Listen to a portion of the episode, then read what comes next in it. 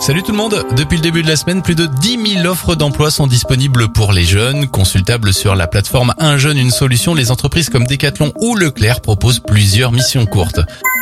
On parle de ce couple de Français maintenant amoureux de la nature. En 2017, Grégory et Carole ont acheté 115 hectares de nature qu'ils ont transformés en réserve naturelle dédiée à la faune sauvage en interdisant tout acte de chasse. Eh bien aujourd'hui, les résultats sont là. La diversité et la population de la faune sauvage ont largement augmenté. On termine avec cette bonne nouvelle. L'université de Strasbourg sera la première de France à instaurer un campus sans tabac. En novembre prochain, il sera interdit de fumer sur certains parvis de l'établissement. C'était votre journal des bonnes nouvelles. Pour le réécouter, eh bien rendez-vous maintenant sur notre site internet et notre application Radioscoop.